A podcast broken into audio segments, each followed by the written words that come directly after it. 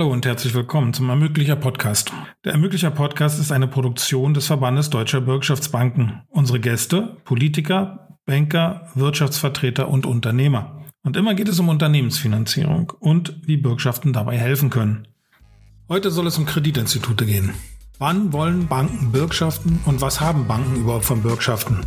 Auskunft dazu gibt uns Carsten Jung, Vorstandsvorsitzender der Berliner Volksbank. Über mangelnde Arbeit kann unser heutiger Gast nicht klagen. Er ist Aufsichtsrat bei Berlin Partner, Präsidiumsmitglied der Industrie- und Handelskammer Berlin, Mitglied im Beirat des Handball-Bundesligisten Berliner Füchse und im Hauptberuf Vorstandschef der Berliner Volksbank, der größten regionalen Genossenschaftsbank in Deutschland. Geboren 1967 gehört Carsten Jung zur heute seltenen Kategorie des waschechten Berliners.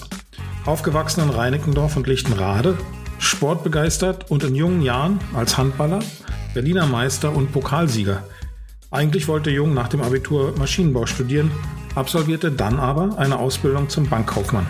Es folgten ein Studium der Betriebswirtschaftslehre und einige Jahre bei einer deutschen Großbank. 1999 wechselt er zur Berliner Volksbank. Seit 2019 ist Carsten Jung deren Vorstand.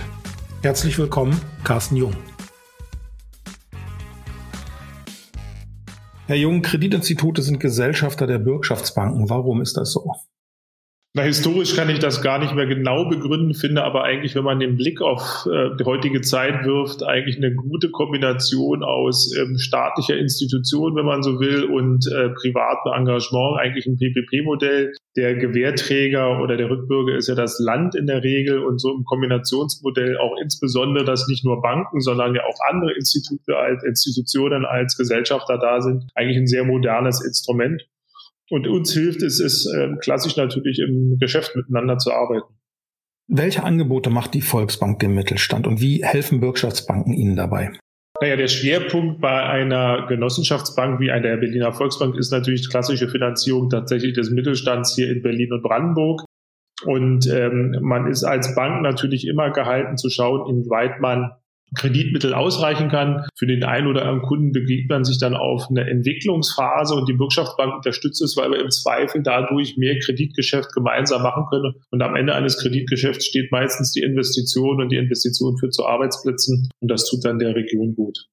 Hat Berlin bzw. Brandenburg einen besonderen Mittelstand, etwa mehr Startups oder besondere Branchen im Vergleich zu anderen Bundesländern? Falls ja, haben Sie da besondere Angebote? Also klassisch ist Berlin und Brandenburg äh, sehr unterschiedlich in ihrer wirtschaftlichen Entwicklung. Berlin ist natürlich sehr dienstleistungsgeprägt. Es gibt hier wenig große produzierende Unternehmen. Man hat eher den kleineren Mittelstand, wenn man das so formulieren darf, mit weniger Mitarbeitern. In Brandenburg ist das ein bisschen anders. Da hat man natürlich deutlich mehr Produktionsthemen.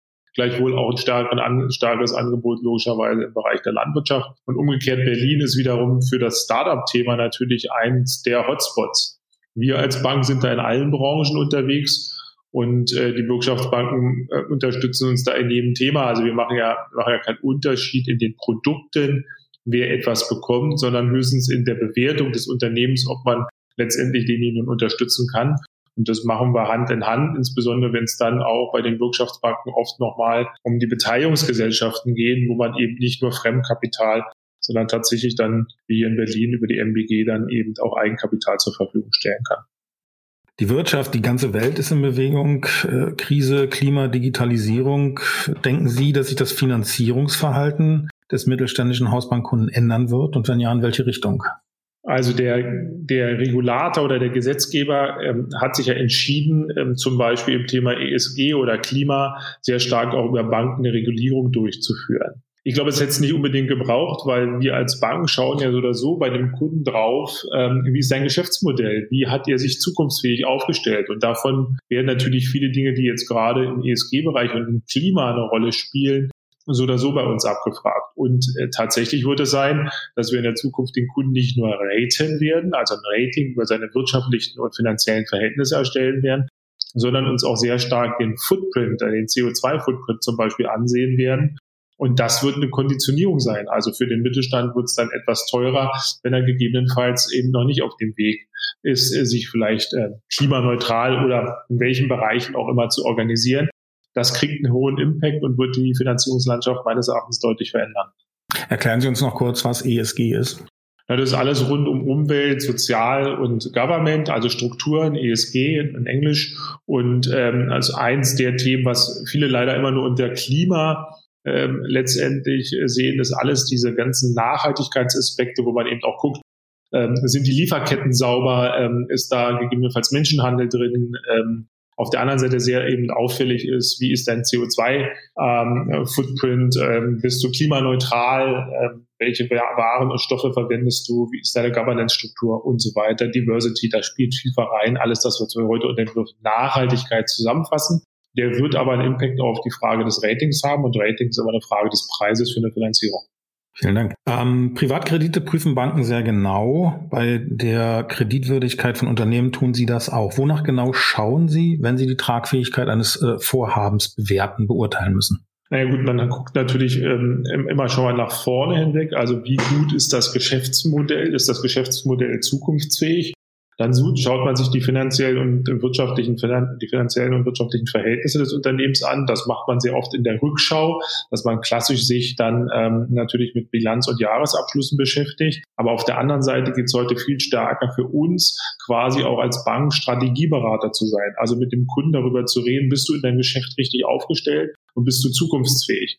Und das macht sich eben an Fragen des Managements sicherlich oftmals ähm, aus und natürlich auch an den Fragen, in welchen Märkten, mit welchen Produkten bin ich unterwegs. Da wird eine Bank nie ähm, gleich auf der Augenhöhe des Kunden spielen können, ist klar, weil mein Mitarbeiter wird sich nicht im Metallpreis auskennen. Aber spannend ist, mit dem Kunden darüber zu reden, wie ist seine eigene Einschätzung um dann nach vorne weg auch eine Strategie zu entwickeln, ob man in den richtigen Märkten und den Produkten unterwegs ist. Und da versuchen wir Beratungsansatz und dann folgt die Kreditentscheidung. Die folgt sicherlich nicht nur auf der Basis der Zahlen und Daten und ganz flapsig formuliert. Am Ende geht es immer darum, dass man den Kredit auch wirklich äh, gut zurückzahlen kann und das Unternehmen überlebensfähig ist nicht alle Geschäftsmodelle, nicht alle äh, Kunden überzeugen im ersten Gang. Wann greift der Firmenkundenbetreuer bei Ihnen in die Schublade und holt den Bürgschaftsantrag raus?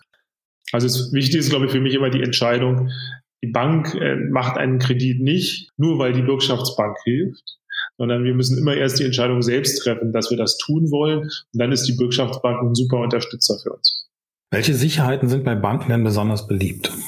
Na, dingliche, also äh, wo eine Immobilie, Grundschulden oder ähnliches hintersteht, das ist natürlich immer ein ähm, probates Mittel, weil man dann historisch relativ gut über Ausfallquoten sehen kann, wenn es dann doch mal schiefgegangen ist, was man wiederbekommt. Es gibt natürlich auch alle anderen ähm, Möglichkeiten der Besicherung. Das hängt jetzt wieder vom Geschäft ab. Was man heute nicht mehr so oft macht, ist ähm, das Umlaufvermögen, also Warenbestände, Lager oder ähnliches abzusichern, weil das relativ umfangreich und teuer ist. Äh, das immer zu begutachten. Wo spielen, wo spielen Bürgschaften damit im Konzept der Sicherheit und der Absicherung?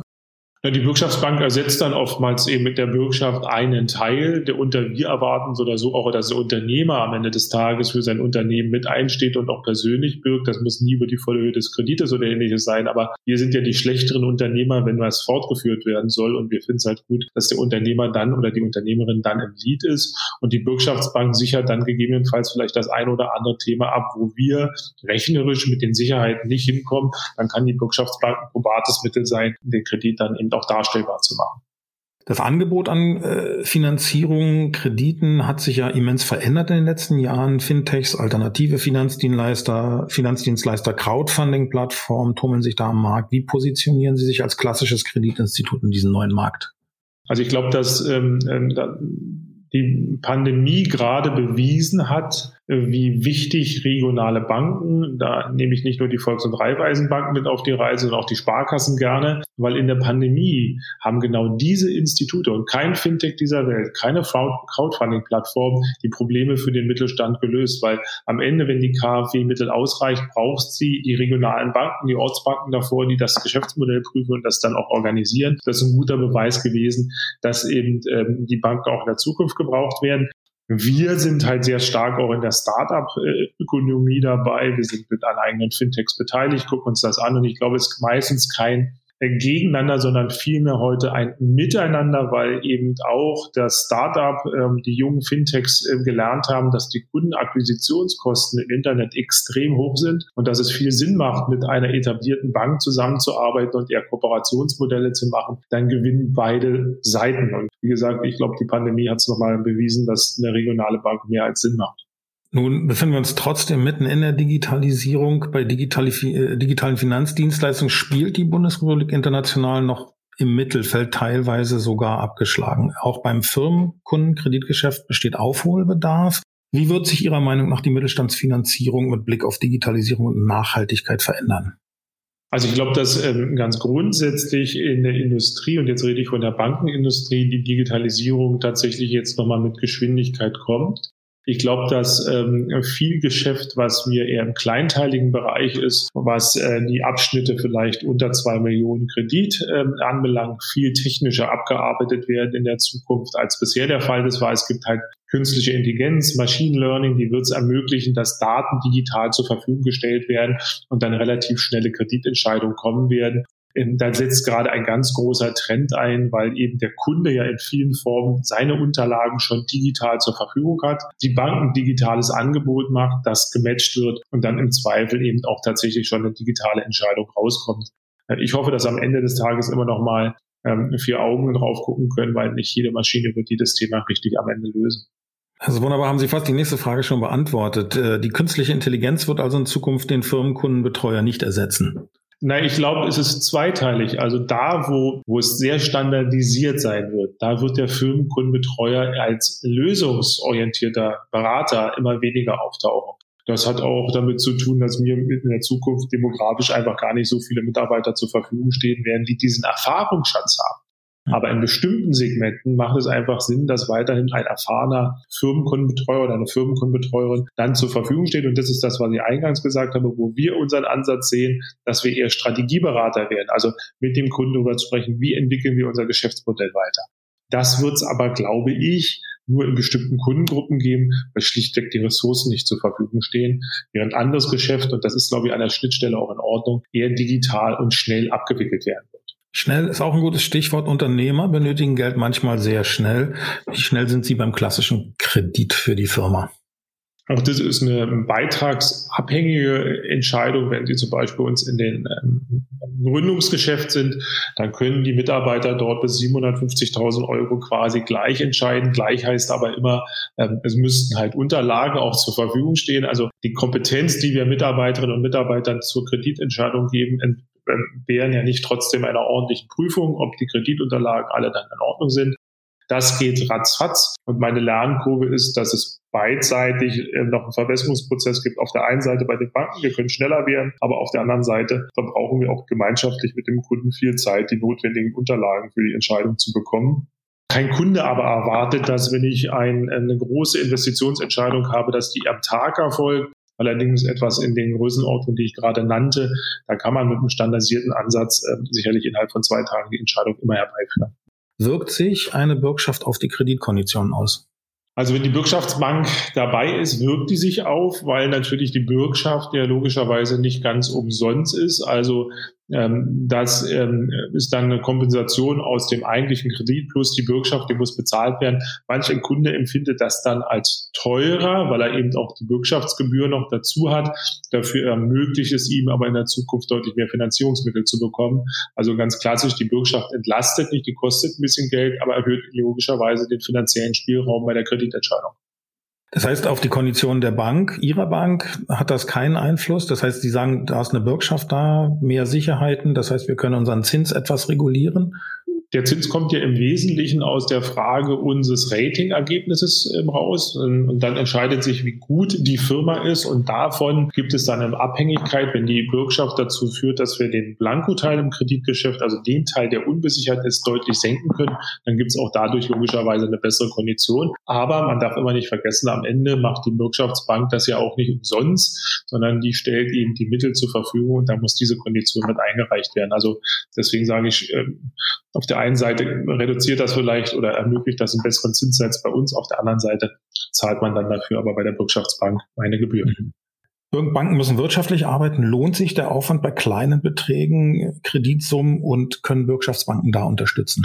Können sie, weil eben tatsächlich ein Thema für uns ist, das ist immer die Frage, wann schalten wir Sicherheiten für die Finanzierung ein? Und ähm, sobald wir einen Kredit, das muss man sich so vorstellen, ohne Sicherheiten tatsächlich machen würden, dann ist der natürlich deutlich schlanker, weil sie keinen Grundbucheintrag brauchen, sie keine Sicherheiten stellen, der Vertrag wird wesentlich einfacher. Ähm, und in der Fragestellung spielt immer eine Rolle, wann nützen wir, das bei den Banken aber sehr unterschiedlich, wann machen wir sozusagen Kredite, die wir quasi blanko auf die Bürgschaft des Unternehmers geben und oder unter Einbezug einer weiteren ähm, äh, Sicherheitenquelle. Und das hängt so ein bisschen unterschiedlich ab, aber man ist logischerweise immer schneller dann, wenn man das ganz schlank halten kann. Also die, ähm, die, ohne Sicherheiten ist der einfachste Kredit, aber auch der risikoreichste für uns. Was passiert denn, wenn es schief geht, wenn der Kredit nicht zurückgezahlt werden kann? Wie arbeiten die Kreditinstitute und die Bürgschaftsbanken da zusammen? Ähm, Banken und auch die Bürgschaftsbank können dann immer unterstützen, wenn es ein Liquiditätsproblem ist, wenn es ein Ertragsproblem ist. Das bringt manch einer auch durcheinander. Dann ist es auch unschwer, weil dann äh, fällt es unschwer, weil am Ende des Tages dann das Geschäftsmodell nicht funktioniert. Und am Ende des Tages kann es natürlich auch sein, dass da eine Insolvenz ansteht und dann eine ordentliche Abwicklung des Geschäftes erfolgen muss. Ähm, das ist eben in unserem Wirtschaftsleben nicht ausgeschlossen, dass man aus dem Wirtschaftsleben mal ausscheidet. Schönes Schlusswort. Das heißt, Bürgschaftsbanken und Kreditinstitute, das bleibt eine fruchtbare Allianz. Glaube ich ja, weil da komme ich auf meinen ersten Satz wieder zurück, weil es eben auch in, in der Bürgschaftsbank ja einen Raum gibt, wo sich Öffentlichkeit, wenn ich das mal so sagen darf, also das Land und die private Wirtschaft über Banken, aber eben auch über die Kammern vertreten trifft und dann gemeinsam etwas für diese Stadt tut und oder die Region tut. Und ähm, ich finde, das ist ein sehr modernes Instrument. Wenn man heute drauf guckt, kommen viele auf die Idee, das nochmal zu machen, so als PPP-Modell. Das hat man früh erkannt und integriert und ich würde gerne daran festhalten. Wunderbar, das war's schon. Ich danke Ihnen, Herr Jung. Das war Staffel 1, Folge 6 des Ermöglicher Podcasts des Verbandes Deutscher Bürgschaftsbanken. Ich freue mich, wenn Sie auch das nächste Mal wieder dabei sind. Dann wird uns eine Unternehmerin berichten, welche Erfahrungen sie mit Bürgschaften gemacht hat. Bis dahin,